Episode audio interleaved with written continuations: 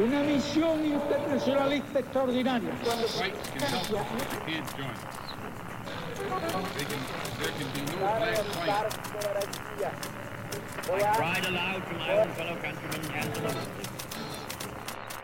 Sua rádio da história.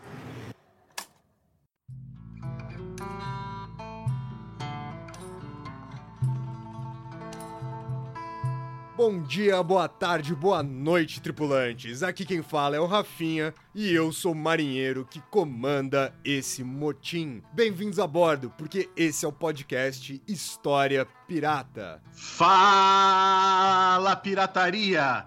Aqui é o Daniel Gomes de Carvalho e eu também comando esse motim. E hoje nós vamos falar de um tema muito legal. Nós vamos falar sobre o século XVII, sobre Holanda, o que era Holanda no século XVII, para nós chegarmos depois exatamente no tal do Brasil holandês. Ó, Rafinha, antes da gente falar qualquer coisa, pelo amor de Deus, pelo amor de Deus, não vem com essa de Ai, se o Brasil fosse colonizado pela Holanda, a gente ia ser muito melhor, muito mais feliz. A gente ia ter aquelas pontes maravilhosas de Recife no Brasil inteiro, Maurício de Nassau. Pelo amor de Deus, tá? Ó, eu tô aqui com uma lista de países colonizados pela Holanda. Por exemplo, Ceilão, né? Depois é, a gente sabe do Ceilão, da história do Ceilão. Por exemplo, acho que o grande caso aqui na América do Sul, Suriname, tá? Os países que foram colonizados pela Holanda, nenhum se tornou uma potência por causa da colonização holandesa. Muito pelo contrário, foi uma colonização brutal em vários aspectos. É, Eu só não entendi essa agressão gratuita, né? Porque você tá partindo do pressuposto que eu falaria uma asneira dessa, né? Eu seria o primeiro, aliás, a xingar. Talvez você só começou esse podcast aí todo debatendo isso porque você queria ser o primeiro a falar isso. A- aliás, gente, eu não sei se, se dá pra escutar é, o que eu tô vendo, porque nem sempre a gente consegue escutar o que a gente vê, mas eu tô aqui gravando, a gente grava pelo Skype, né? Olhando um pra cara feia do outro. E, e eu entendi a razão pela qual. Não sei se. Eu, eu- reparem vocês. Vai lá no Instagram do História Pirata e olha todos os vídeos que o Daniel grava. Que ele ou faz questão de gravar na horizontal, sendo que o Instagram inteiro, celular, orientado na vertical, ou ele faz questão de se enquadrar, né? Metade da cabeça pra fora. É porque a metade da cabeça que vocês não veem, né? É, é um negócio ruindo aqui, que ele tá tentando melhorar artificialmente. A gente tá vendo um gramadinho crescer nessa cabeça aí, Dani. O que, que você tá cultivando aí?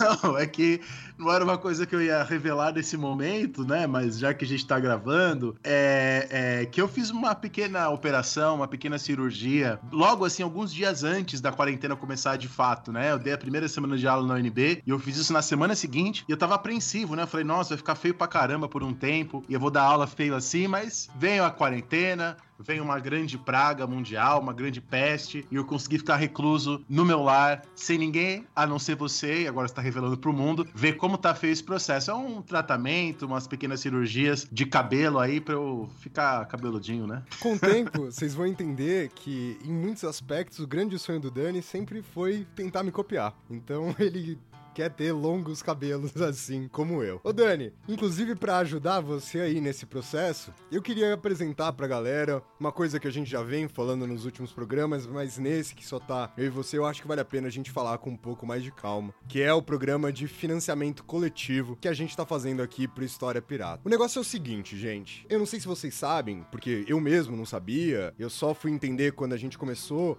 aqui a gravar o programa, mas diferentemente de vídeo no YouTube, né, diferentemente de muita produção de conteúdo, o podcast não paga absolutamente nada pra gente. Então, assim, pode ter mil downloads no Spotify, mil downloads no aplicativo da Apple, em qualquer outro aplicativo, e a gente não recebe nenhum centavo. Inclusive, além de não receber nenhum centavo, a grande verdade é que a gente gasta dinheiro pra manter esse podcast no ar. E assim, escolha nossa, a gente que quis fazer isso aqui é nossa responsabilidade responsabilidade, esse filho é integralmente nosso. A gente não tem nenhum problema com esses custos. Eu acho que o maior problema que a gente tem é com o nosso tempo. Porque, como o Dani falou, agora que a gente tá vivendo esse momento de, de exceção, da pandemia e assim por diante, tem sobrado um pouco mais tempo, tanto meu quanto do Dani, dentro de casa. E aí a gente consegue usar esse tempo pra se dedicar pra fazer roteiro, pra convidar as pessoas e inclusive, né, pra manter lá o Instagram de pé. Confesso vocês que, mano, mesmo mesmo editar o bagulho aqui, que no começo era eu que fazia, acho que até o número 6, mais ou menos, fui eu que editei todos os programas. Isso me consumiu um tempo que nem na quarentena eu tava tendo. Quem tá gravando esse nosso podcast, quem tá editando, desculpa, esse nosso podcast, é um amigo meu, que é o Gabriel, que gostou muito do projeto e ele mesmo veio se oferecer, ele me ajudou a fazer o programa ter cara, o programa ter a cara que acho que boa parte de vocês que estão escutando ele agora aprenderam a gostar. E a gente quer manter isso vivo mesmo fora da quarentena. A gente quer conseguir pagar o Gabriel, a gente quer conseguir pagar o nosso servidor, né, que a gente paga em dólar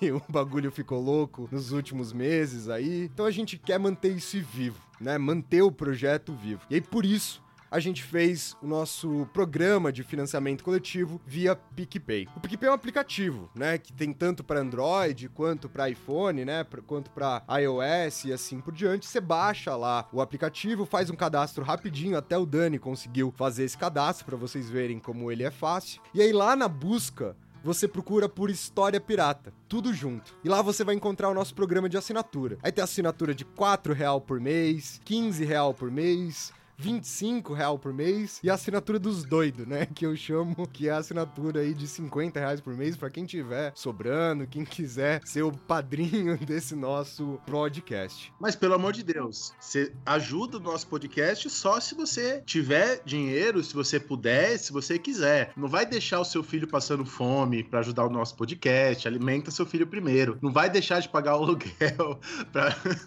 para sustentar o nosso podcast, primeiro paga o seu aluguel. Não vai vai deixar de comer, não vai deixar de se vestir, compra suas roupas, paga seu aluguel, alimenta seu filho, paga sua faculdade, se fizer a faculdade privada. E aí, depois de fazer tudo, se sobrar dinheiro, se você gostar muito da gente, se você quiser que o projeto continue, aí a gente vai ficar muito feliz, né? Mas antes, alimente seu filho. Agora, né? dá para deixar de comprar aquele livro de história porcaria que vocês compram e ao invés de gastar esse dinheiro ajudando gente fazendo história de um jeito muito mal feito, dá pra dar quatro conto pra nós, vai, Dani. Ao invés de comprar um guia politicamente incorreto da história, dá quatro conto pra nós, dá pra pagar vários meses de assinatura do nosso podcast. É, pelo amor de Deus, né? Vai dar 30, 40 reais por um livro assim, de qualidade um tanto duvidosa. Sendo que você pode ajudar quem tá fazendo um trabalho sério. A gente estuda para gravar isso aqui, lê, etc. Exatamente, gente. Então, quem puder, entra lá no PicPay, procura por História Pirata.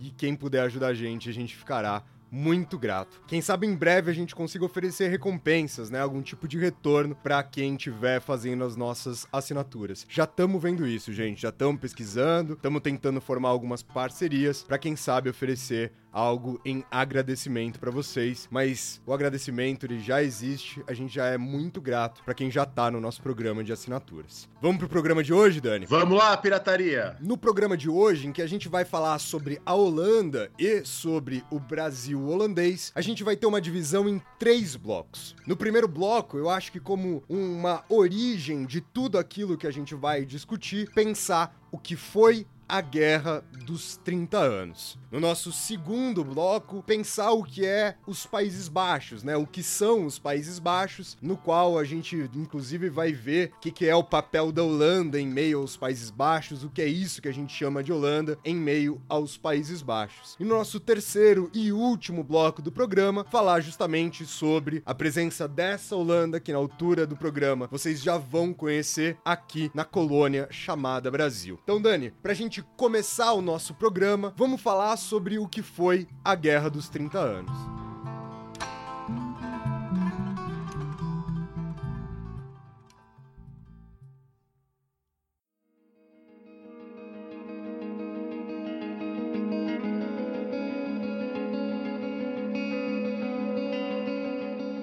Porque de fato a gente só vai compreender o Brasil nesse momento pensando ele num sistema maior, num contexto maior. E é por isso que eu queria começar falando sobre essa guerra, a Guerra dos 30 Anos. Para quem não sabe, a Guerra dos 30 Anos, ela acontece entre o ano de 1618 e 1648, no século 17. Nas escolas e até mesmo nas universidades, né, Rafinha? Às vezes o pessoal pula o século 17, né? Ou trata o século 17 de um jeito meio jogado, e aí a coisa fica meio estranha, né? Porque século 15 e 16 é o Renascimento, século 18 é o Iluminismo, e o século 17 ficou uma coisa meio jogado, barroco. Tem uma história bem famosa na USP que tava lá né, um grande professor da, foi professor da USP, um dos primeiros professores de história moderna da USP, que era o Eduardo Oliveira França, que tem um livro sobre esse período, inclusive. O Oliveira França falou lá na USP que o problema do século XVII é que ele estava entre o século XVI e o XVIII. Nesse momento, durante essa palestra, o Sérgio Buarque de Holanda, que estava assistindo, levantou e o Sérgio Buarque de Holanda falou: Mas, professor, onde você queria que o século XVII estivesse? né? Mas a, o Sérgio Buarque de Holanda era um grande piadista, né? Além de ser o maior historiador que a gente já teve. Mas, de qualquer maneira, tem essa coisa com o século XVII. Mesmo um historiador que eu gosto muito, mas que eu não vou falar o nome porque eu vou falar mal dele, uma vez falou para mim assim: ai, Daniel, o século XVII é um século sombrio, é um século escuro, é o século de ferro. E bom, Claro que isso é uma bobagem. De qualquer maneira, um dos motivos, talvez, até de existir esse, essa coisa no século XVII é a Guerra dos 30 Anos. Tá? A Guerra dos 30 Anos, se a gente for pensar em termos proporcionais, ocasionou na Alemanha, na região que hoje é a Alemanha, uma destruição maior que a Segunda Guerra Mundial, em termos de proporção, porcentagem de pessoas mortas. Né? A destruição foi maior. Teve mais um percentual maior de alemães, de pessoas da região que hoje é a Alemanha, mortas, do que as estatísticas mais moderadas falam em mais ou menos um quinto dos habitantes da Europa Central mortos. Algo em torno de 4 milhões de mortos. Quer dizer, uma coisa assim. E a população europeia, né, da Europa Central, eram mais ou menos 20 milhões de pessoas, se estima, tá? Para os jovens ficarem felizes, é nessa guerra que uma bebida holandesa, né, que vai ser, vai ser é, alguns cereais como a cevada, o centeio, o zimbro, uma bebida holandesa começa a se difundir como uma bebida de guerra, que é o gin, né, o gin é uma bebida da Guerra dos 30 Anos. E, e, bom, de qualquer maneira, a Guerra dos 30 Anos é fundamental. Então, a Guerra dos 30 Anos, ela é, por um lado, uma guerra civil alemã, a região que hoje a Alemanha, na época, se chamava Sacro Império Romano Germânico, que envolve a Alemanha, a Áustria, a Hungria, essas regiões. Então, ela começa com uma guerra dentro do Sacro Império Romano Germânico, entre aqueles que queriam maior autonomia em relação ao imperador lá de que morava em, que residia em Viena e os outros. E depois essa guerra se internacionaliza, tá? Ela mistura de maneira muito forte a Guerra dos 30 Anos questões religiosas com questões políticas. Então, grosso modo, a gente pode falar que na Guerra dos 30 Anos 1618 e 1648. Há um bloco Habsburgo, com o rei Fernando, que governava a Áustria, a Hungria e era rei do Sacro Império Romano Germânico, depois sucedido por seu filho Fernando III, tá? Junto com o rei da Bavária, que tá nessa região também, junto aí com o rei da Espanha, governado por Filipe III nesse momento, e ao final da Guerra dos 30 Anos por Filipe IV. Então, esse é um bloco católico. Então, a Alemanha, né, o Sacro Império Romano Germânico, a Espanha, há momentos de apoio do Papa, há momentos de apoio da Polônia.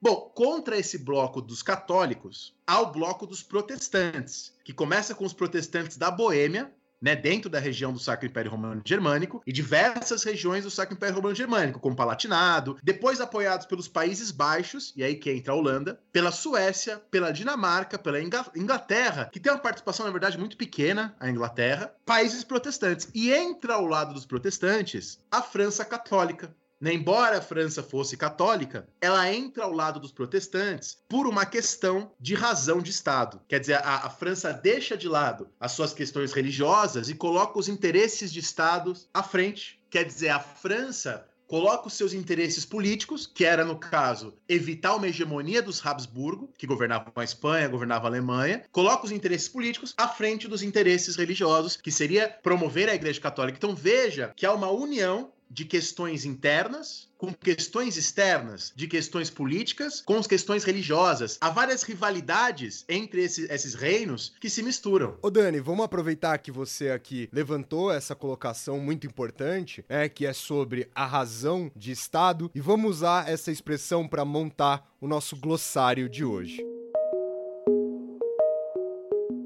Então, você pode dar um panorama do que é a razão de Estado? Olha, a razão de Estado é hoje um grande tema que é muito estudado pelos especialistas na área de história moderna. Para a gente falar de maneira simples, a expressão foi criada na Itália por Guicciardini, tá? E depois por Giovanni Botero, que era um discípulo do Maquiavel. O Guicciardini, o primeiro que a gente sabe a usar essa expressão. E há com certeza na ideia de razão de Estado, na expressão italiana razão de Estado, que era usada nesse período a, a expressão, há uma raiz maquiaveliana muito forte, porque a ideia da razão de Estado é que a ação do Estado tem um grau de moralidade diferente da nossa moralidade privada. Na nossa moralidade privada, a gente tem o nosso certo e errado, o nosso bom e mal. Quando a gente fala em Estado, a lógica moral é diferente. Então não é que o Estado não tem moral, isso é uma interpretação errada do, do maquiavelianismo. É que a moralidade ou a ética do Estado tem uma dinâmica diferente da ética individual. Então, individualmente, é errado eu matar alguém eu te matar. Mas do ponto de vista do Estado, talvez pequenos sacrifícios, na concepção da época, possam ser feitos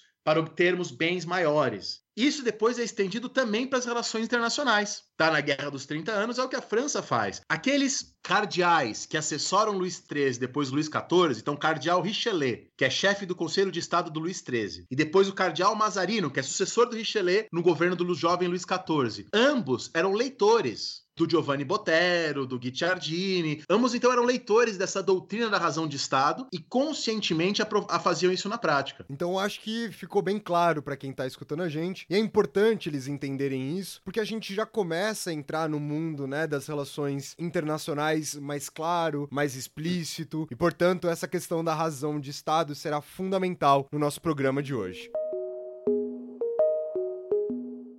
E antes da gente entrar na própria Guerra dos 30 Anos, como é que ela começa, o ouvinte já entendeu que tem esses dois blocos, o bloco dos católicos e o bloco dos protestantes, mais a França. Ele já entendeu que ela começa, eu vou explicar como daqui a pouco, como uma guerra interna no Sacro Império Romano Germânico. Depois ela se expande. E uma terceira observação que eu quero fazer é que ela envolve conflitos anteriores. Então, por exemplo, havia um conflito entre a Espanha e a França. Tá, eles chegaram a entrar em guerra, né? Houve, ah, inclusive a guerra entre Espanha e França continua depois do fim da Guerra dos 30 Anos, até 1659, quando eles assinam a Paz dos Pirineus. Então há um conflito de hegemonias tá? entre os Habsburgo e agora os Bourbon, que governam a França desde as guerras de religião na França. Há um conflito entre a Espanha e os Países Baixos. Então, Espanha e Países Baixos estão em guerra desde 1568. E a Guerra dos 30 Anos, ela meio que emenda na Guerra dos Países Baixos e Espanha, tanto que a gente fala numa Guerra dos 80 anos, entre Espanha e Países Baixos. Esta guerra termina na independência dos Países Baixos, que se transformam as Províncias Unidas. Uma dessas províncias era justamente a Holanda. Né? Quando a gente fala Holanda, na Idade Moderna, geralmente a gente se refere aos Países Baixos, que depois de completamente independentes da Espanha, são chamados de as Províncias Unidas. Né? Eles se proclamam Províncias Unidas no começo da guerra contra a Espanha. Então havia um conflito específico, Espanha e Países Baixos, ou Espanha e Holanda. Havia um conflito específico, Espanha e França. E há vários outros que eu não quero entrar aqui para a gente não se estender muito. Entre Suécia e Polônia, entre Suécia e Dinamarca. Lembremos também que desde 1580, isso é importantíssimo para hoje, Portugal e Espanha são um único país. As coroas estão unidas, para a gente falar mais especificamente. Entre 1580 e 1640 é o período da União Ibérica. Então, quando a gente fala com, é, sobre Reino Espanhol, a gente inclui também as regiões portuguesas dentro delas, e é aí que você começa a relacionar as coisas, né? Feita essa introdução, o que, que, foi a Guerra dos 30 Anos? A gente tem um podcast aqui, né, Rafinha, que a gente fez uma narrativa, inclusive muito detalhada, sobre a época do Lutero. Nós falamos que o Lutero, 1517, começa o processo de reforma protestante. Nós falamos que esta reforma protestante culmina numa guerra de religião na região do Sacro Império Romano Germânico, né? Alemanha, Áustria, Hungria, como nós já falamos. E esta guerra de religião termina em 1555 com a paz de Augsburg. Aquela paz que dizia que cada um dos príncipes do Sacro Império Romano Germânico poderia ter a sua própria religião. Veja, o Sacro Império Romano Germânico é uma coisa um pouco estranha pra gente, porque ele era composto por centenas de unidades políticas, centenas, inclusive, de etnias, várias etnias diferentes. Não chegou a ser centenas de etnias, mas várias etnias diferentes. Então, o Império Romano Germânico tinha um imperador, e este imperador era eleito pelos sete príncipes mais poderosos do Sacro Império Romano, vamos dizer assim. Então, o Sacro Império Romano Germânico eram vários pequenos estados, governados por príncipes, governados por bispos, governados por duques, e os sete príncipes eleitores, os mais poderosos, três eram bispos, eram eclesiásticos, né? E os outros eram príncipes seculares, elegiam o imperador. Então, você tinha um imperador com poderes reduzidos. Então, o Sacro Império Romano Germânico desde 1555, você tinha uma situação que você tinha um imperador eleito, mas vários microestados, centenas de microestados, que podiam escolher se eles queriam ser católicos ou se eles queriam ser protestantes. E é nesse contexto que, no século XVII, as rivalidades entre católicos e protestantes começam a aumentar dentro do império. O imperador era um Habsburgo, portanto, da mesma família do imperador da Espanha, chegaram, inclusive, na época do Carlos V, a ser governados pela mesma coroa, Sacro Império Romano Germânico e Espanha. Mas nesse momento não eram mais. Bom, o que, que você tinha no Sacro Império Romano Germânico? Uma liga de estados católicos. A Liga Católica, liderada por Maximiliano I da Bavária, fiel ao imperador e fiel ao Papa. Por outro lado, você tinha uma União Protestante, liderada por Frederico V do Palatinado, defensora de que os reformados, quer dizer, os estados que aderiram à reforma protestante, tivessem total liberdade de culto. E esses nomes que eu estou falando dos protestantes tinham ligações de casamento com os holandeses, ligações de casamento com os protestantes ingleses. Então, Frederico V era, era casado né, com uma moça da casa de Nassau, da Holanda, e um, um nome também da casa da Inglaterra, a Elizabeth Stuart, filha do Jaime I, Stuart, rei é, é, protestante, de uma coroa que era protestante, que é a coroa inglesa, tá? A região da Boêmia é uma região do Sacro Império Romano Germânico fortemente protestante, tá? Onde a reforma protestante foi muito forte. Então, você tinha um Sacro Império Romano Germânico com o imperador católico Habsburgo, Maximiliano I. Você tinha uma liga católica e uma liga protestante. Aí chegamos ao dia, para a gente ser resumido, de 23 de maio de 1618. Nesse momento, representantes do imperador católico tentam impor em Praga, que era a capital da Boêmia, essa região muito protestante, as suas decisões de fechar as igrejas protestantes de Praga. Quando os representantes do imperador, no dia 23 de maio de 1618, tentam fechar as igrejas protestantes é, é, de Praga, tentam encerrar uma assembleia que estava acontecendo em Praga, o pessoal lá pega esses representantes do imperador e atiram pela janela. Né? Janela em francês, fenêtre, né? é a defenestração de Praga. Eles jogam as pessoas pela janela e eles proclamam, vamos dizer assim, a sua independência. O Frederico V, do Palatinado,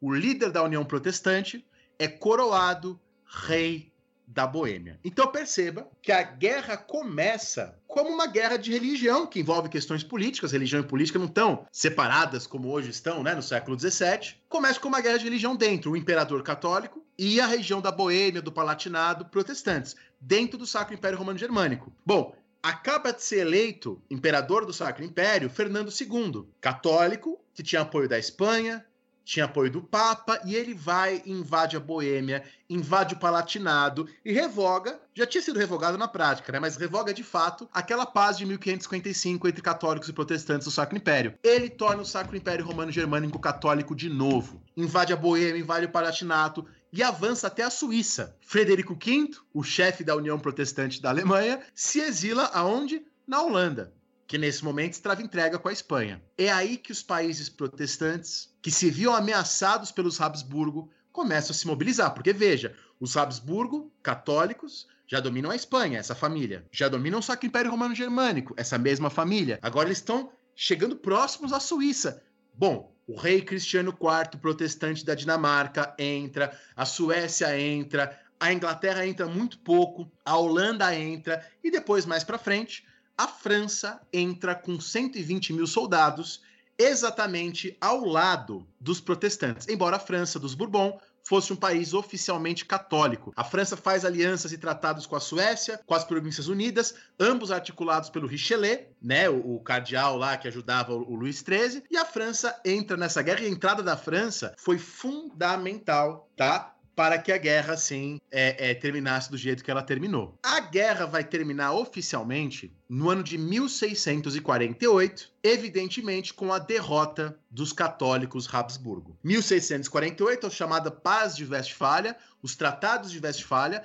eram 11 tratados que foram assinados entre janeiro e outubro de 1648, tá? E esses tratados foram fundamentais. Ó, na, na assinatura da Paz de Westfália, a gente teve, Rafinha, 149 unidades políticas representadas. Tá? A, a, as conferências de Westfália aconteceram em duas cidades ao mesmo tempo, e não existia Zoom nem Skype naquela época. Então você tinha uma vasta rede de correspondência nas duas cidades, de pessoas indo e vindo. Bom, o Tratado de Westfália termina com a derrota dos espanhóis, com a derrota do Sacro Império Romano Germânico, tá? ele é fundamental, então, o século XVII, a Guerra dos, do, do, dos 30 anos, para o fim do chamado século de ouro espanhol, tá? para a ascensão da França.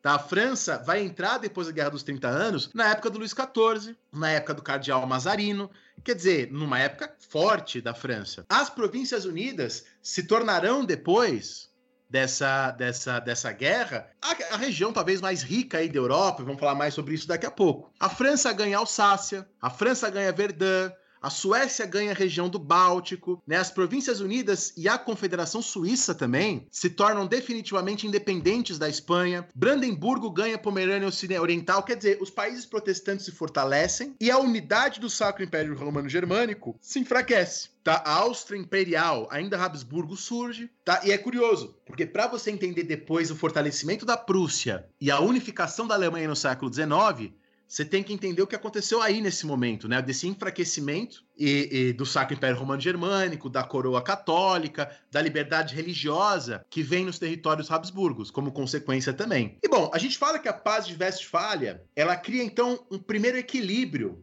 um primeiro sistema de equilíbrio europeu destinado a evitar uma hegemonia Habsburgo. Então, os Habsburgo, que tinham um grande império, Império Espanhol, dominavam a região da Alemanha, dominavam grandes regiões da Itália também. Esta hegemonia Habsburgo se quebra. Eles ainda são fortes, mas nunca mais serão como foram antes. Tá? E temos agora um sistema interestatal, né? O, Henry Kissinger, o famoso diplomata, né?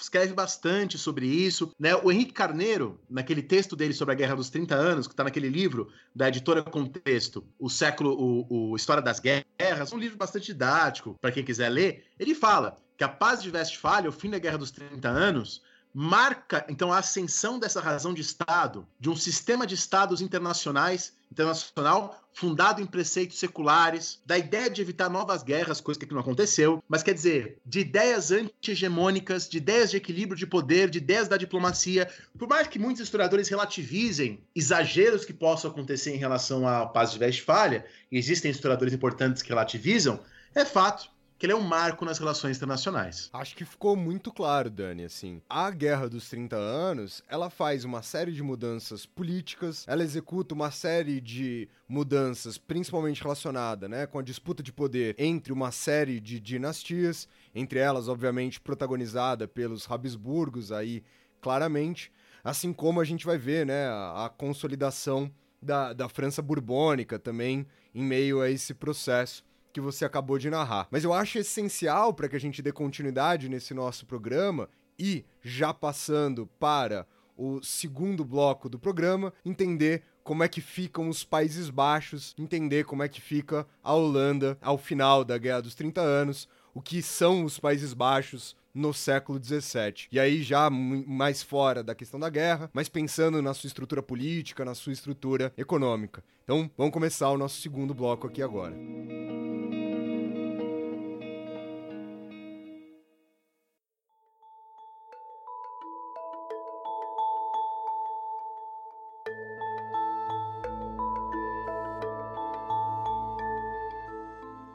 Nesse segundo bloco, eu queria lembrar também a questão econômica, né? Já que no primeiro a gente falou mais da questão política. Há um livro que eu dei para os meus alunos lerem na, no curso de Moderna 1, um livro dos anos 90, de um historiador chamado Giovanni Arrighi, né? Esse livro se chama O Longo Século XX. Né? O Giovanni Arrighi, obviamente, esse título é uma crítica, uma referência à ideia de breve século XX do Hobsbawm. Né? O Giovanni Arrighi tem uma concepção de capitalismo muito específica que, de alguma maneira, amálgama, né? mistura elementos do Brodel elementos do Marx. Pro Arrighi, o capitalismo ele é algo de uma longa duração, tá? Ele não se origina na Revolução Industrial, embora ele tenha um momento importante na Revolução Industrial. Mas para Giovanni Arrighi, o capitalismo se origina lá no final da Idade Média. E para ele, o capitalismo, desde o final da Idade Média, ele tem duas etapas.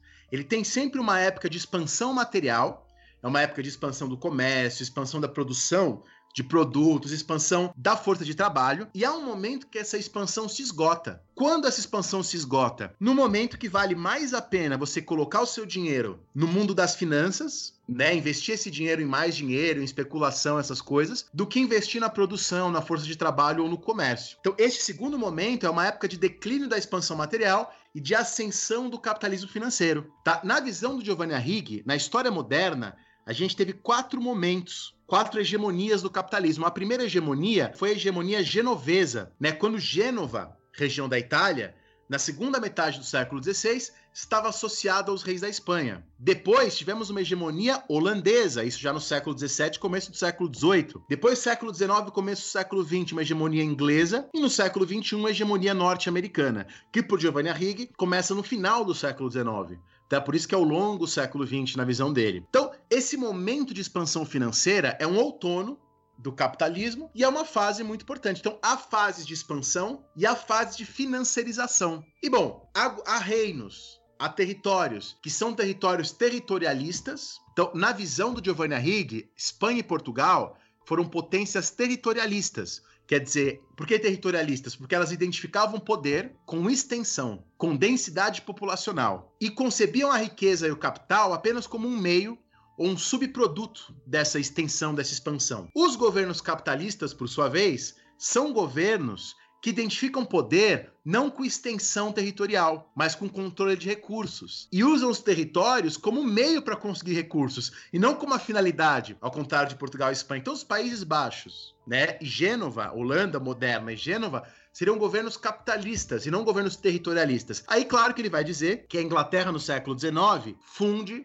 os elementos territorialistas com os elementos capitalistas propriamente ditos. Então, você percebe que o capitalismo, na visão de Giovanni Arrighi, não é exatamente essa coisa do trabalho, da não está exatamente nesse lugar da produção. Ele está num lugar acima, tá? Ele está nesse lugar que, inclusive, é muito aliado ao Estado, né? desse grande capital que é muito aliado ao Estado, e essa noção de capitalismo ele traz, evidentemente, aí do Brodel. Bom, a ascensão da Holanda, na visão de Giovanni Arrighi, se dá num momento aí de esgotamento das cidades italianas. Cidades italianas que tiveram seu momento de prosperidade no final da Idade Média, tiveram seu momento de financiarização no começo da Idade Moderna, e o século XVII seria aí o século justamente holandês, da ascensão do que se tornam as Províncias Unidas, né? Como a gente falou, esse nome Províncias Unidas é declarado né, no final do século XVI, na guerra dessas Províncias Unidas com a Espanha. E é sobretudo, agora retomando a Guerra dos 30 Anos, nesse caos sistêmico que foi a Guerra dos 30 Anos, na derrota dos Habsburgo,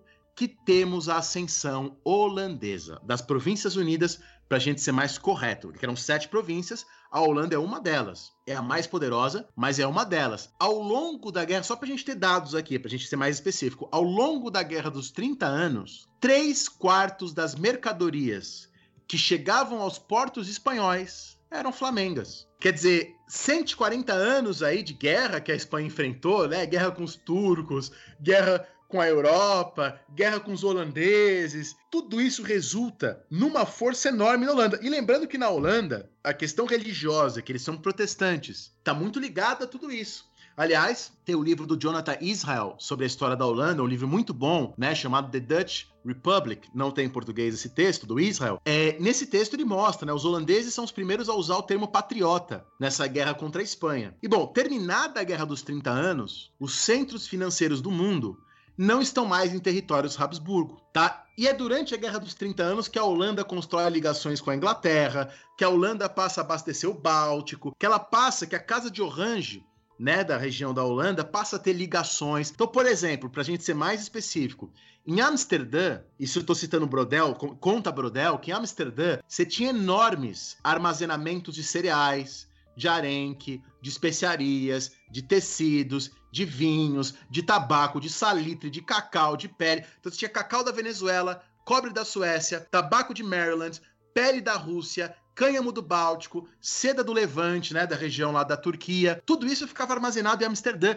e eles às vezes deixavam armazenado um tempão, esperando o preço aumentar e quando o preço aumenta, eles distribuem, eles vendem. Isso era feito, tá? Em Amsterdã, nessa época, você teve o primeiro mercado de ações com pregão permanente da história, com volume, flexibilidade e liberdade inéditas. Em 1609 foi criado o Vicesbank, né, o Banco de Amsterdã. Tá? Então você tem empresas em Amsterdã no século XVII, cujas ações eram especuladas nas bolsas e eram empresas com ligações com o Estado. As mais famosas, Companhia das Índias Orientais, que você vai falar mais daqui a pouco sobre ela, e a Companhia das Índias Ocidentais, a VIC e a VOC. Né? Então você tem uma situação de enorme financiarização, tá? Uma situação de enorme financiarização. E diferente de Gênova, que teria sido a hegemonia financeira anterior à Holanda, de acordo com Giovanni Arrighi, o Império, o mundo holandês, ele não tinha dependência com os países ibéricos que nem Gênova tinha. Então, citando agora o Jonathan Israel, esse texto é, The Dutch Republic, os holandeses não teriam conseguido impor a sua supremacia na Ásia, África, Caribe e Brasil se não houvessem instalado e armado organizações político-comerciais, como a VIC a VOC, as Companhias das Índias, de âmbito e recursos sem precedentes. Não apenas no que diz respeito à escala, mas também ao seu poderio militar e naval. Não vamos detalhar isso aqui nessa aula, mas a Holanda conhece nesse período uma verdadeira revolução militar, nos seus métodos, no seu exército. Isso está no contexto da Guerra dos 30 Anos já no século XVIII e no finalzinho do século, XVII, a Holanda começa sua decadência, as Províncias Unidas começam sua decadência, devido à rivalidade com a França, devido à rivalidade com a Inglaterra. Então as rivalidades com a Inglaterra e com a França se tornarão mais fortes depois, tá? No, no final do 17 e no 18. Mas ó, Agora vou citar de novo o Brodel, uma passagem aqui do Brodel. Por volta de 1760, todos os estados faziam fila nos escritórios dos financistas holandeses. O imperador do Sacro Império Romano Germânico, o eleitor da Saxônia, o rei da Suécia, Catarina da Rússia, o rei da França, isso já no século XVIII, isso ainda,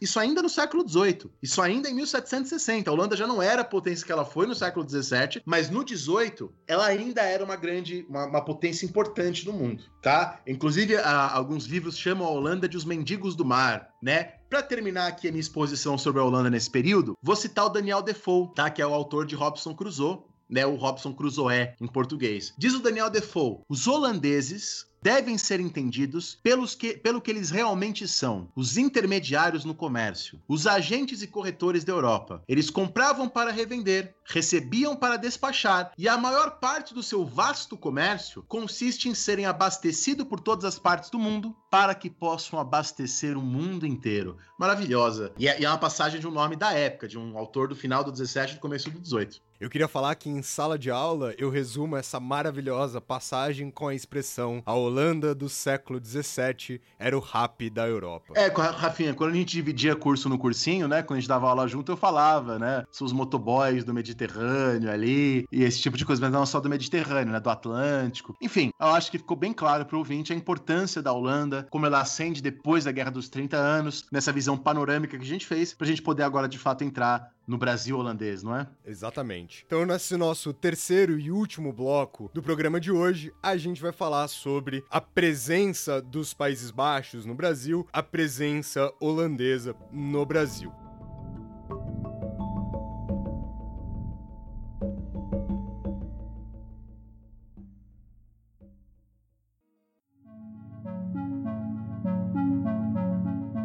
Para que eu possa começar esse nosso terceiro bloco, eu acho que o primeiro ponto que deve ser discutido para entender, principalmente o interesse da Holanda aqui no Brasil, é a gente entender um pouco mais sobre a produção açucareira. É óbvio que eu não vou me ater aqui a uma questão muito mais complexa, a gente não estava gravando um podcast sobre a produção de açúcar no Brasil colônia, mas eu preciso pelo menos traçar um panorama geral do que significa produzir colônia no século XVI, no século XVII. Então, assim, a primeira coisa que eu queria falar, que eu acho que foge um pouco do lugar comum, é que vocês entendam o quão complexo é a produção açucareira. E quando eu digo complexo, eu digo justamente no sentido de maquinário. É muito contra-intuitivo mas, de fato, se a gente olha para o século XVI, se a gente olha para o século XVII, talvez os locais aqui no continente americano, as colônias do continente americano, que tinham uma produção açucareira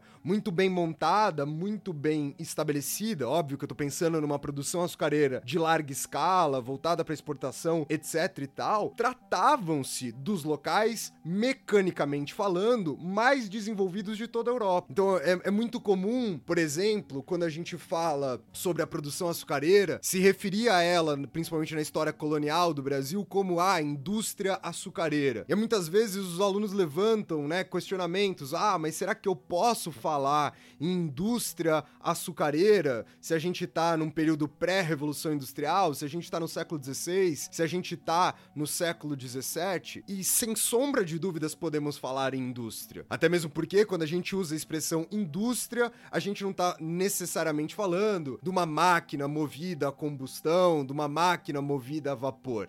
A gente está pensando numa produção em larga escala. Nesse caso específico, trata-se, sem sombra de dúvidas, de uma produção em larga escala complexa no seu sentido mecânico, complexa no seu sentido né, da sua própria montagem. Então, quando a gente pensa na produção açucareira do Brasil, de novo, repito, voltada para exportação de um produto primário, agrícola, etc e tal, ainda assim temos que levar em consideração a sua complexidade e principalmente o custo que está por detrás dessa montagem. Então, quando a gente pensa no engenho, quando a gente pensa em toda essa estrutura, a gente tem que pensar que o fazendeiro, que o proprietário de terras, que a, o senhor que recebe uma sesmaria, para que ele possa transformar aquela propriedade, para que ele possa transformar aquela terra de fato no engenho, ele vai precisar de empréstimo, ele vai precisar de crédito, ele vai precisar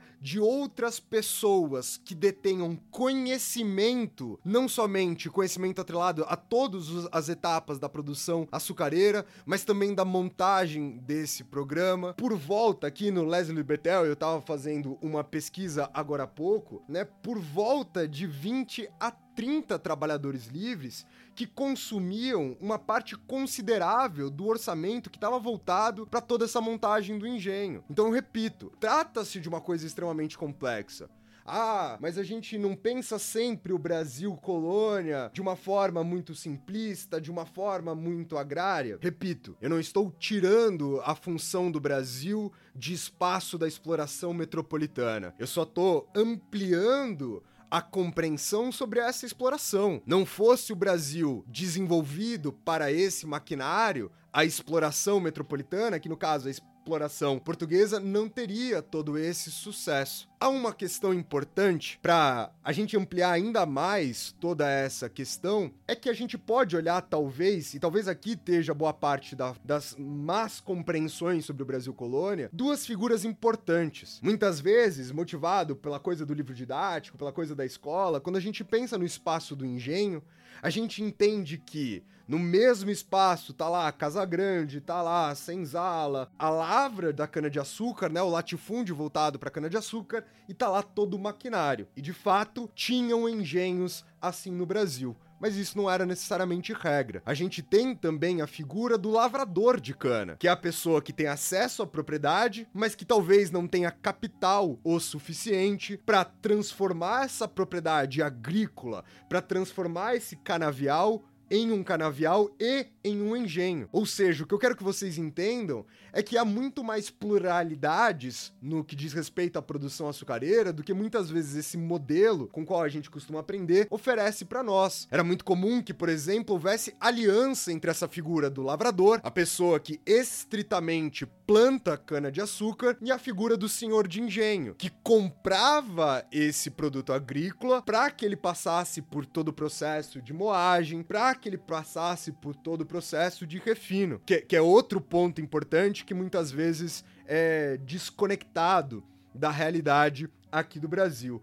Muitas vezes se diz que o Brasil não vai exportar açúcar refinado, o, o que é uma mentira. Né? Portugal, desde a segunda metade do século XVI, tem uma lei interna dentro de Portugal que proíbe o refino de açúcar em Portugal. Quem vai fazer boa parte desse refino de açúcar vão ser senhores de engenho do Nordeste brasileiro. Então o Brasil exporta sim caixas de açúcar, já tanto separado em açúcar branco, né, que seria o açúcar de mais alta qualidade, de açúcar mascavo e assim por diante. Por que que eu tô explicando tudo isso, né? Por que que eu decidi escolher essa ordem para fazer a explicação de hoje? E principalmente o que que isso tem a ver com a Holanda? É que é muito comum a gente olhar para a Holanda, principalmente na história da formatação, da montagem do sistema colonial brasileiro, como a Holanda tendo sido a grande responsável pelo financiamento das montagens desses engenhos, como se a Holanda tivesse a exclusividade sobre o refino, como se a Holanda tivesse a exclusividade sobre a distribuição do açúcar na Europa. Eu mesmo, né,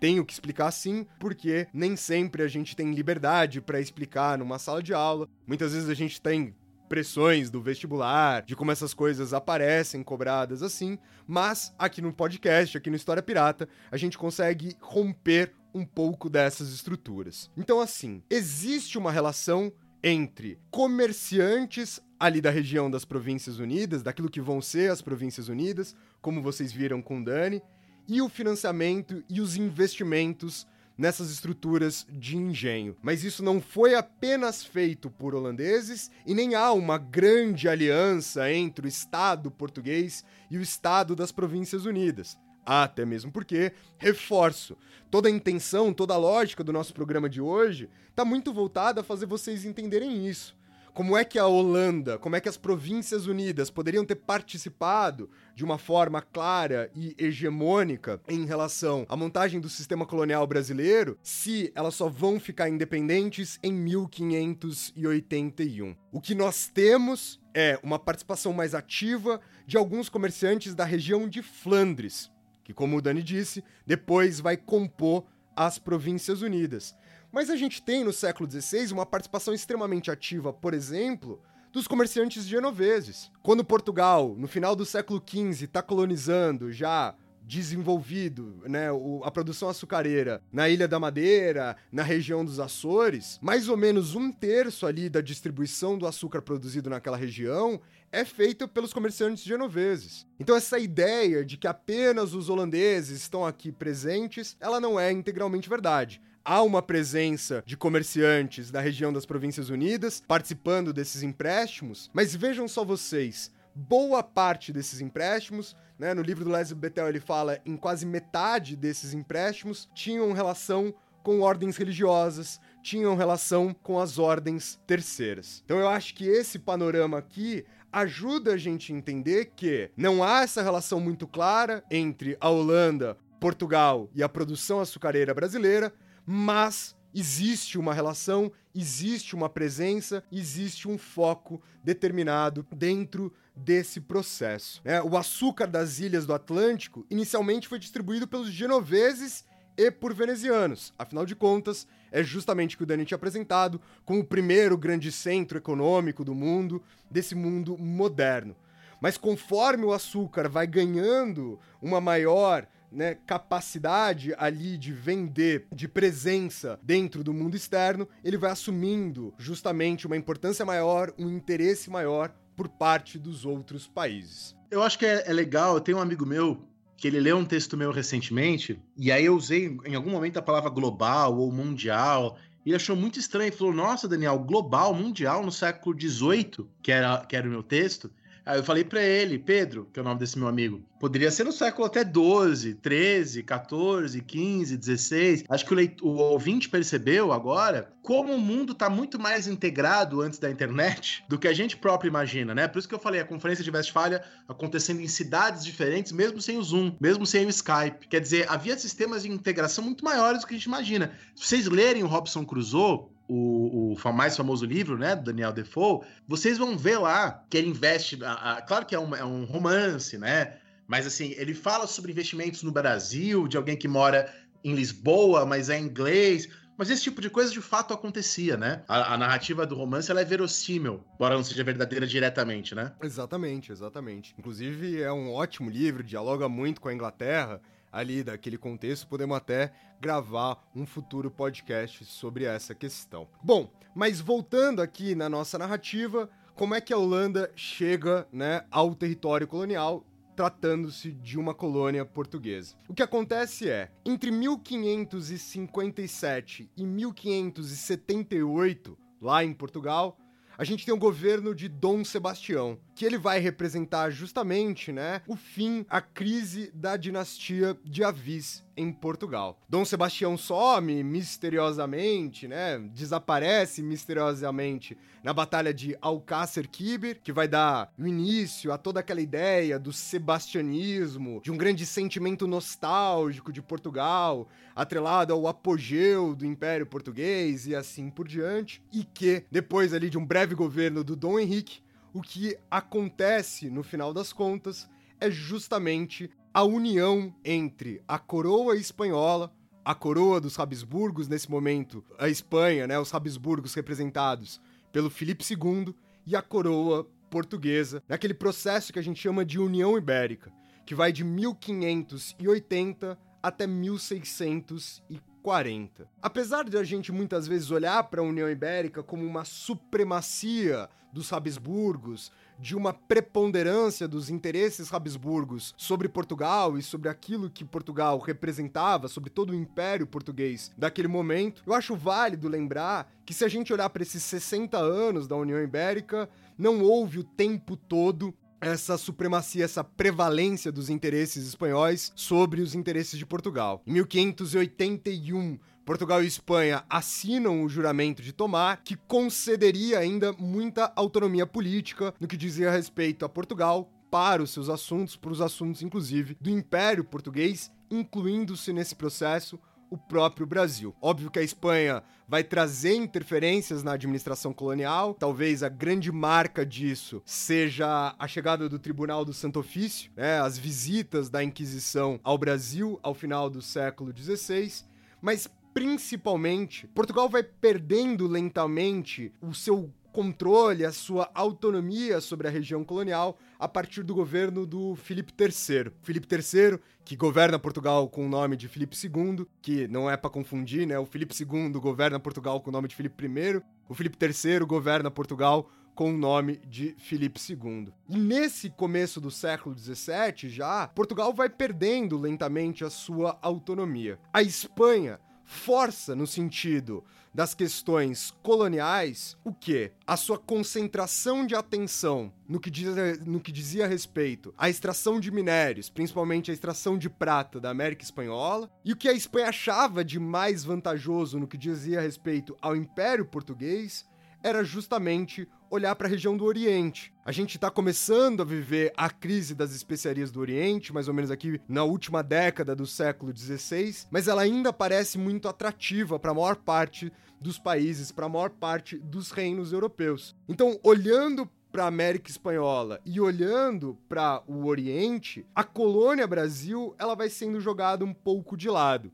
Repito, não estou dizendo que a Espanha, ou mesmo que o governo português, que ainda controla o Brasil de alguma forma, esteja cagando para o Brasil, esteja ignorando o Brasil. Mas as prioridades mudam nesse momento. Tanto que a gente começa a ver justamente toda essa região ficar muito mais ameaçada por invasões estrangeiras. Então, entre 1612 e 1615, a gente tem uma ocupação francesa na região do Maranhão, ocupação essa que vai ser expulsa com apoio espanhol. Então, de novo, tô reforçando aqui, não tô dizendo que o Brasil tá sendo jogado às traças, só tô dizendo que há talvez uma mudança no que diz respeito às prioridades, até que a gente tem aquela que vai ser a mais importante invasão estrangeira, que é a ocupação holandesa sobre a região do Nordeste colonial do Brasil entre 1630 em 1654. Só que para entender a ocupação holandesa no Nordeste, eu queria voltar até 1602, que como o Dani já tinha mencionado aqui,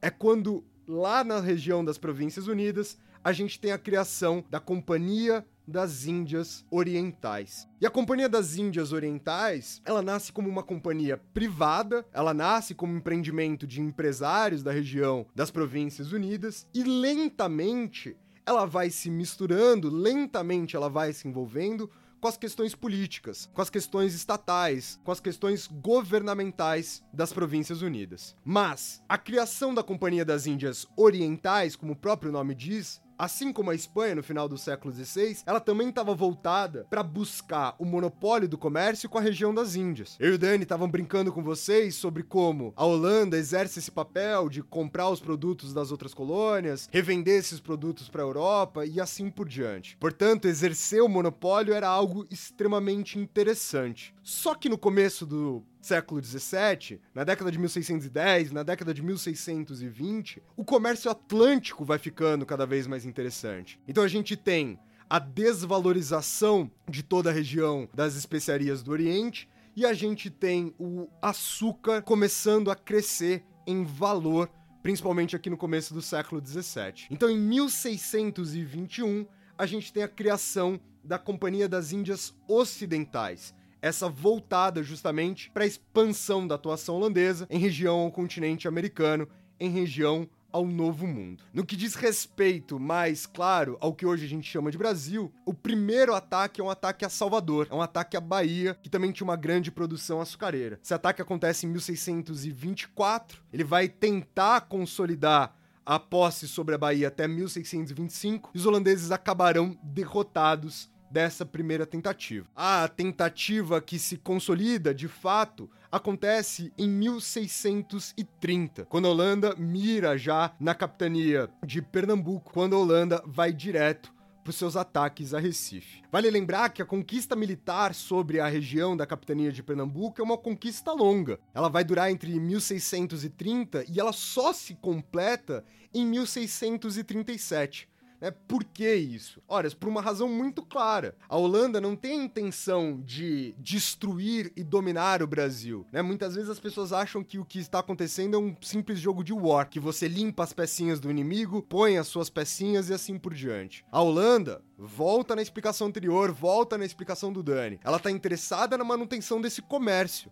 Ou seja, se a Holanda invadir o território da capitania de Pernambuco, destruindo os engenhos, destruindo toda essa estrutura, como eu apresentei para vocês, cara e complexa que já existe no Brasil, ela não vai obter lucro porque justamente ela não vai conseguir estar tá inserida no meio nem da produção e nem no domínio sobre o comércio ali da região açucareira. Aliás, Dani, eu quero frear aqui um minutinho e ter uma discussão que eu acho bastante importante com você, que é quando a Holanda invade a capitania de Pernambuco, Portugal, basicamente durante a União Ibérica, obviamente tenta resistir, a própria Espanha tenta resistir, eles estão sendo derrotados. Repeti isso várias vezes, nem Espanha nem Portugal deixam o Brasil às traças. Mas e os colonos? Né? Qual que é a postura dos colonos em relação às invasões holandesas. E aí eu queria lembrar sobre um assunto extremamente importante que o Dani já levantou aqui no nosso programa, que é a gente não tem ainda a noção de Brasil no século XVII e muito menos a noção de brasileiro. O colono, ele não se sente brasileiro, é, sendo que o maior fluxo migratório ainda são de portugueses, para a região colonial, eu costumo falar que esse colono, via de regra, ele fala português, esse colono, via de regra, mantém muitos hábitos, muitas tradições portuguesas. Esse colono, via de regra, ele mantém uma estrutura religiosa atrelada a Portugal. Ele mantém hábitos portugueses. Mas a diferença entre esse colono que fala português, que pensa português, que age português para um português em Portugal é o interesse de quem que ele está defendendo. Né? O colono ele defende em última instância seus próprios interesses. Ele não tem como defender um, um interesse majoritariamente de Portugal, principalmente se a gente está inserido nessa relação metrópole-colona. Então esse colono, ele pensa português, gosta do rei de Portugal, defende as tradições portuguesas. É uma das coisas, por exemplo, que vai incitar a insurreição pernambucana, que é a expulsão dos holandeses, é exatamente isso. São colonos de origem portuguesa no Brasil dizendo: como assim Portugal voltou a ter um rei e nós aqui na colônia não podemos vê-lo. Então ele mantém as tradições, mantém as origens, mantém os hábitos, mantém a cultura, mas em última instância ele está defendendo seus próprios interesses, ele está defendendo a sua própria relação. Então nós tivemos durante a invasão holandesa dois movimentos. A gente tem movimentos de colonos que vão defender a colônia dos ataques, que vão resistir aos ataques holandeses, como é o caso mais famoso, talvez, do Matias de Albuquerque, que representa, até mesmo com apoio de alguns grupos indígenas ali da região, uma das maiores resistências coloniais às invasões holandesas, e a gente tem exemplos de colaboracionistas, né, como é o caso, também igualmente famoso, do Calabar, que vai virar, vai apoiar os holandeses, vai inclusive ajudar os holandeses a se orientarem aqui pela colônia. Eu acho que aí nesse ponto do Calabar, é exatamente onde a gente esclarece ele é um caso muito bom para a gente esclarecer essa dúvida, essa questão do brasileiro, não brasileiro, desta ideia de brasileiro não existir nessa época. Porque veja, o Calabar teria sido, teria ajudado os holandeses, né? E teria sido muito favorecido pelos holandeses depois da vitória dos holandeses. O Calabar, no final das contas, foi preso e foi morto pelas tropas do Matias de Albuquerque. Bom, esta troca de lado do Calabar, né, a, fornecimento de dados da resistência lusitana que o Calabar fez em relação aos holandeses, foi alvo de polêmica na história. Aqueles historiadores nacionalistas do século XIX diziam que o Calabar é um grande traidor do Brasil porque nos entregou para os holandeses. Aí, nos anos 70, o Chico Buarque e o Rui Guerra né? Tem uma obra famosa chamada Calabar, o elogio da traição. E aí eles colocaram Calabar como alguém que, na verdade, queria é, o bem do Brasil, por isso que ele ajudou os holandeses. Na verdade, quando o Chico Buarque faz isso, Chico Buarque é o filho do Sérgio Buarque, é alguém que sabe bastante história. O que ele queria fazer é dizer que na época da ditadura militar, os traidores eram os verdadeiros patriotas né, os traidores aqui dentro, eram os que de fato que queriam bem pro Brasil. Então ele estava instrumentalizando essa história. Mas enfim, nós, como historiadores, agora deixando de lado a questão do Sérgio Buarque, que foi uma questão do, do Chico Buarque, que foi uma questão muito inteligente, nós, historiadores, sabemos que o Calabar não era nem um amigo do Brasil, nem um inimigo do Brasil, tá? Nenhuma das duas coisas. Já que a ideia de Brasil, já que a ideia de brasileiro não existia nesse período, tá? O que ele estava fazendo no máximo era traindo Felipe IV, tá? É isso que ele estava fazendo, e não traindo o Brasil, os brasileiros Essas coisas não existiam ainda, essas ideias, né? Exatamente, exatamente. E principalmente, Dani, uma coisa que eu acho interessante pra gente levantar aqui em relação a isso é como a gente volta para aquela coisa que a gente tava falando lá no começo, né? A gente não tem que falar, ah, melhor teria sido com os holandeses, melhor teria sido com Portugal, porque reforça tudo exatamente esse discurso qual você tá levantando. É, em, em nenhum desses países, nem a Inglaterra, e a gente fez até uma brincadeira com colônias de exploração, colônia de povoamento no nosso Instagram recentemente, nenhum desses países está preocupado com o desenvolvimento da região. Eu acho que o grande erro que favorece, na verdade, acho que o grande fato que favorece esse tipo de erro é o seguinte: 1637 se conclui a conquista da Holanda sobre a região do Nordeste, obviamente não toda a região do Nordeste, mas sobre parte da região do Nordeste colonial do Brasil. E aí vem para o Brasil justamente, né, o representante do Stadtholder é, das Províncias Unidas, que é Maurício de Nassau. Eu acho que a chegada do Maurício de Nassau, ela representa como a compreensão do que são as companhias de comércio, ou até mesmo separar as companhias de comércio entre iniciativas privadas ou iniciativas por parte do governo das Províncias Unidas é delicado. Por quê? Porque a hora que você chega com um representante dos Orange, né, o Stadtholder das Províncias Unidas, para governar o local, conquistado justamente pela Companhia de Comércio, fica claro que é uma gigantesca área de cinzenta aqui, uma gigante, um gigantesco amálgama entre o que serão os interesses privados de empresários das Províncias Unidas e o que é interesse das próprias Províncias Unidas e no que diz respeito ao seu cenário internacional. Até mesmo porque entre 1637 e 1644, vamos lembrar que é o período que o Nassau fica aqui. Ainda estão acontecendo os eventos atrelados a Guerra dos 30 Anos. A gente ainda está inserido nesse conflito, que é um conflito internacional, que é um conflito por disputas e assim por diante. A Holanda, inserida em todo esse aspecto, ou melhor, né, a Companhia das Índias Ocidentais, inserida em todo esse aspecto, espera, por exemplo, acabar uma trégua que eles tinham feito com os Habsburgos, que é a trégua dos 12 anos.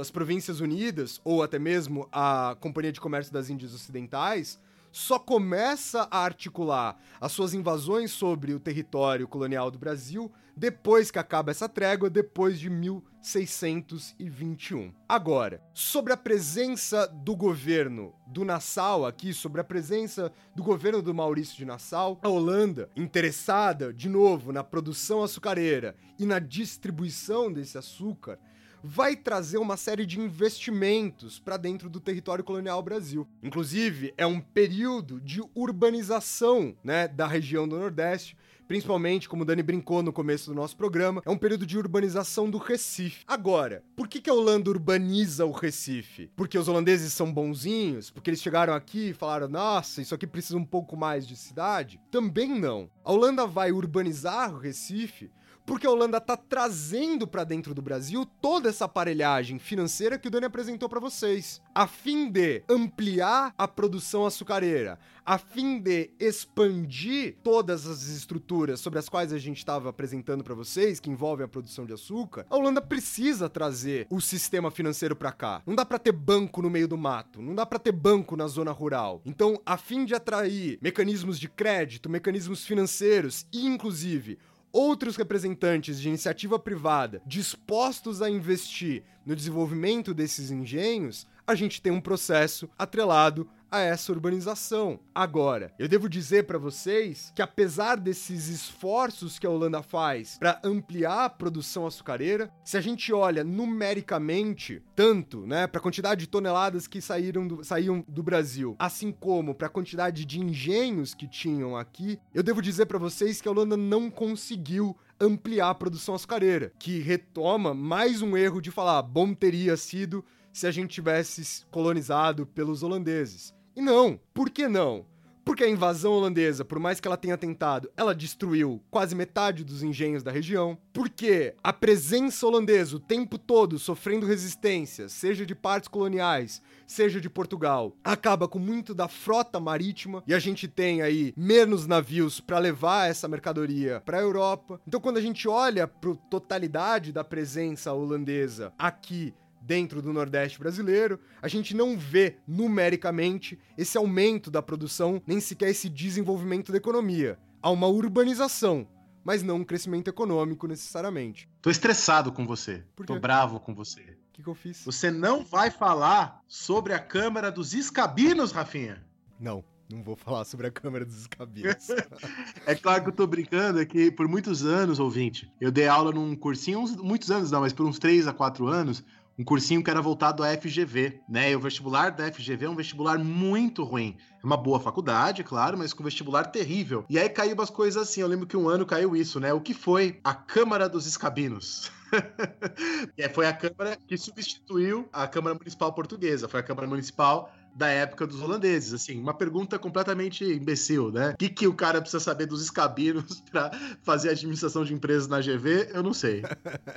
e aí o que acontece é mediante o governo do Nassau aqui no Brasil, a gente vai ver lá na Europa o fim da União Ibérica. A dinastia de Bragança retoma a autonomia sobre o trono português. Ou seja, acabou a submissão de Portugal ao governo dos Habsburgos, mas ela não acaba de uma hora para outra, né? A, a, Espanha não vai reconhecer instantaneamente o final da tal União Ibérica. Em 1640, a família de Bragança reclama para si o trono de Portugal e vai se proclamar a independência portuguesa. Agora, até a Espanha reconhecer essa independência são mais 40 anos. Ou seja, entre 1640 e 1680, Portugal, lá na Europa, tem várias preocupações. A primeira delas é fazer a própria Europa reconhecer a retomada da autonomia portuguesa. A segunda preocupação, eu diria para vocês, uma das mais importantes, é defender Portugal da Espanha né? Afinal de contas, não somente eles estão rompendo com a Espanha, mas eles estão rompendo com um país, com um reino fronteiriço a Portugal. Então fazer essa defesa não será algo fácil. E aí, em terceiro lugar, talvez,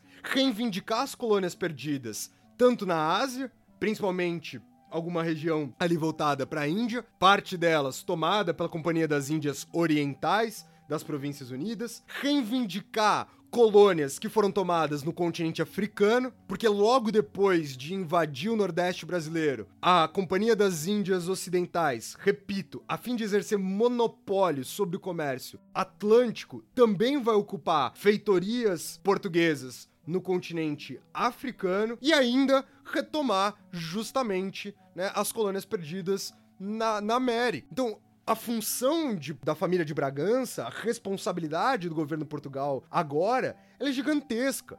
E não tem como fazer tudo isso que eu acabei de listar para vocês ao mesmo tempo. Provavelmente, atrelado a esse cenário, o que farão os representantes das Províncias Unidas? Eles vão repensar a relação que eles estão tendo com a colônia Brasil. Durante muito tempo se discute sobre talvez ser a medida mais eficaz a fim de garantir o reconhecimento internacional, Portugal reconhecer e entregar o Nordeste brasileiro para uh, os holandeses. Eu vou falar que Holanda só para simplificar para vocês. Só que o que acontece é que Portugal temia muito perder aquela região e não somente perder a região mais lucrativa da colônia, mas isso representar a fragmentação da colônia, perder a integridade de toda a colônia naquele momento. Então, há essa disputa, há inclusive essa disputa, como o Dani havia falado, em meio de clima de relações internacionais. Entre 1641 e 1651, Portugal e Holanda decidem fazer uma trégua. Ou seja, por 10 anos, Portugal e Holanda não vão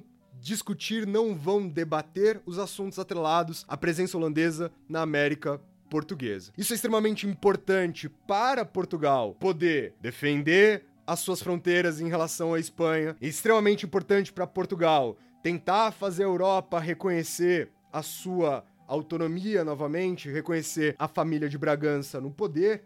E para os interesses holandeses, isso era justamente o grande momento para rever a sua relação colonial. Por que, que eu digo isso? Porque muitos a gente se pensa, né?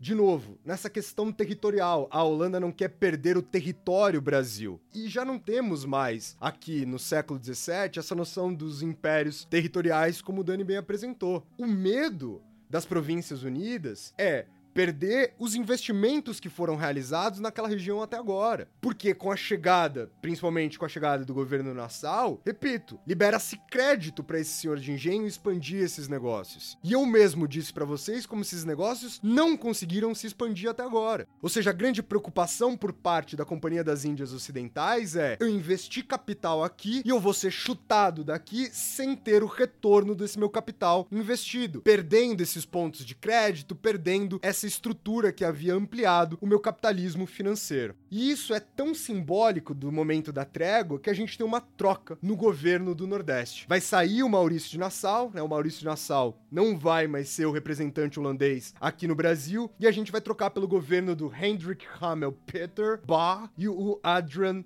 Bulestrast, que é justamente o momento. Seu holandês Ah, cara, é muito bom, seu Você holandês. gostou? É, é muito bonito de você ouvir. gostou? Eu podia ficar o dia inteiro te escutando pronunciar palavras de Peraí que eu holandês. vou então pronunciar em holandês pra você aqui, com perfeição, já que você acabou de engolir um dicionário de poliglota e agora você quer ficar cagando regra aqui. A gente vai fazer a moça do Google falar o nome desses irmãos. Mentira, falar a moça do Google é o caramba, cara. Na boa, é o governo do Hendrik Hamel Pieter Bass e o governo do Adrian Bulestrat. Muito melhor agora. Assim o Dani está profundamente satisfeito. Que é justamente o momento que a gente tem o final da política de crédito. Né? A Holanda, além de parar com a política de crédito, vai começar a fazer uma cobrança muito mais ostensiva dessas dívidas.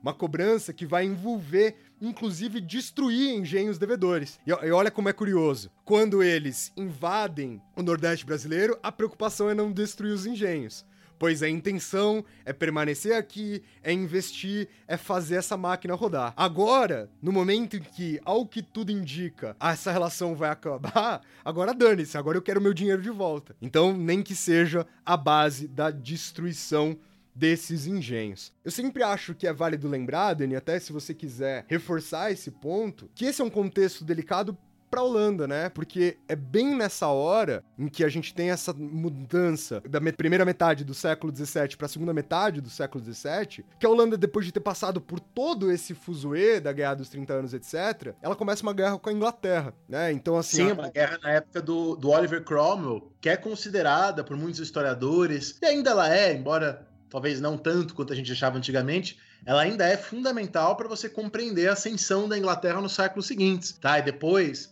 dessa guerra que o Oliver Cromwell leva a cabo, que você tem os atos de navegação, né, que a Inglaterra começa a expulsar a Holanda do comércio da- com as colônias inglesas, então uma rivalidade aí declarada, muito clara, né? E ao mesmo tempo em que a Inglaterra tá ganhando um papel cada vez maior nas colônias espanholas, nas colônias portuguesas, papel esse que estava sendo representado justamente pela Companhia das Índias Ocidentais. Então a gente vê como todo esse trâmite, que envolve tanto as disputas na Europa quanto as disputas na América, eles estão sempre relacionados. E aí, nesse momento em que justamente a Companhia das Índias Ocidentais muda sua postura perante a colônia Brasil, pelo menos perante o Nordeste colonial do Brasil, que a gente começa a ter maiores e mais efetivas reações coloniais. Porque repito o que a gente estava falando anteriormente. O colono, ele pode pensar português, agir português, andar português, ter tradições portuguesas, mas ele estava interessado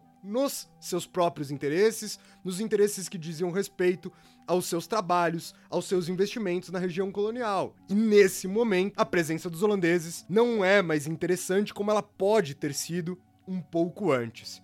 E aí é justamente a partir de 1645 que começa uma série de revoltas internas aqui no Nordeste colonial contra a presença holandesa, né? Uma série de levantes. Ele não é um bloco hegemônico como muito se pensou. Eles são várias disputas coloniais espalhadas em várias regiões do Nordeste na qual havia presença holandesa. Eu tô falando de um movimento que vai durar quase 10 anos, entre 1645 e 1654, que é a insurreição pernambucana ou a Guerra da Liberdade Divina, como ela também era chamada. O Evaldo Cabral de Melo, provavelmente um dos maiores especialistas no que diz respeito às relações entre Brasil colonial e Holanda, ele vai dizer o seguinte no livro dele, O Negócio do Brasil, Portugal e os Países Baixos do Nordeste, entre 1641 e 1669. Entre os lusos brasileiros do Brasil holandês, a decepção provocada pela trégua de 1641 for ainda maior que na metrópole. Se Portugal voltará a ter rei natural, porque eles não poderiam vê-lo, como afirmará o Memorial dos Insurretos.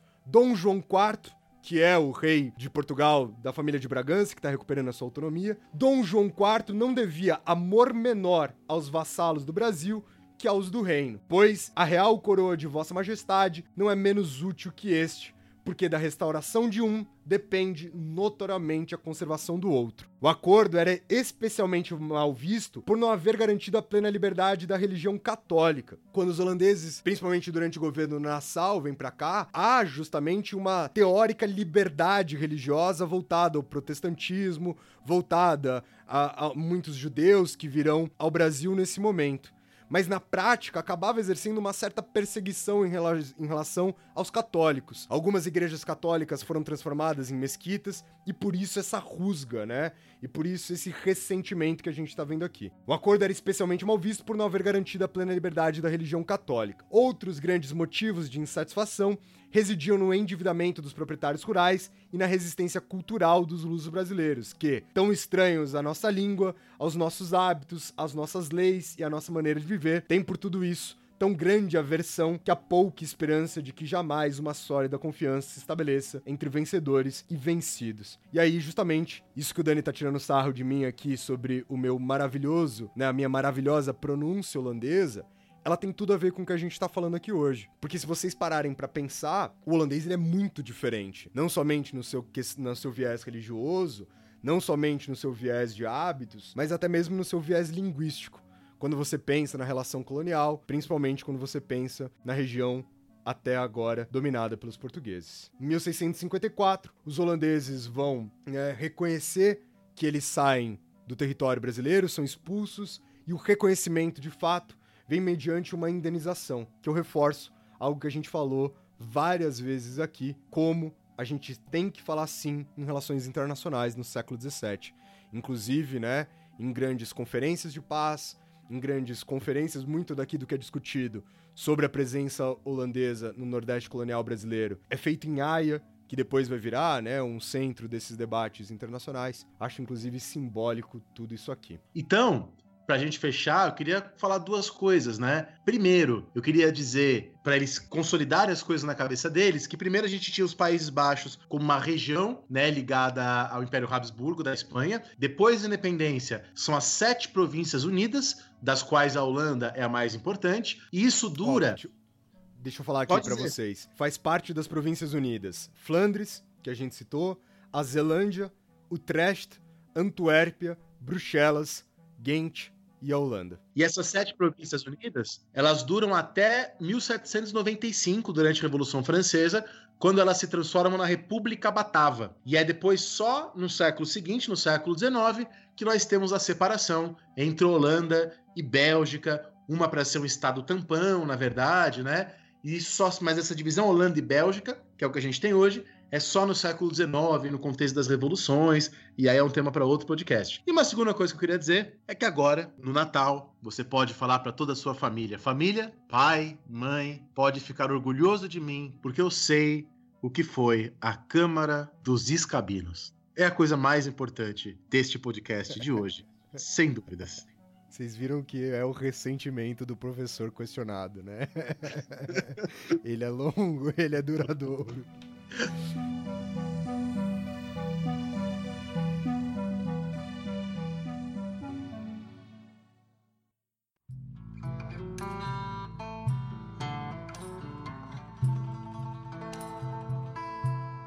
É isso então, minha gente. O programa de hoje vai ficar por aqui. A gente queria agradecer todo mundo aí que tá dando muita força pro nosso podcast. Né? Tá muito legal. A gente realmente quer, com todo o esforço possível, manter isso aqui funcionando. Lembrem-se vocês de seguir a gente lá no Instagram, no arroba História Pirata. A gente tem postado todo dia sem falhar. Eu acho que a gente não falhou nenhum dia de segunda a segunda posts para vocês. Temos feito bastante vídeos, né, pro IGTV. Talvez seja um caminho legal pra gente falar uma coisa sem ser no nosso, não sei, às vezes a gente fala de escreve de maneira mais chata, escreve de maneira mais dura. Eu acho que quando a gente ali fala, a gente ganha mais liberdade e sem falar que existe uma dura limitação de quantidade de coisas que você pode escrever num post no Instagram, né? Então a gente normalmente escreve textos mais longos do que cabem ali e acaba sendo obrigado a ficar limando o texto, limpando o texto. E no IGTV a gente com 15 minutos consegue falar muito mais. E vocês já repararam que a gente gosta mesmo é de falar. É isso, minha gente. Muito obrigado por todo mundo que escutou a gente até aqui. Dani, dá um tchau pra galera. Falou, pirataria! Valeu, minha gente, e até o próximo programa.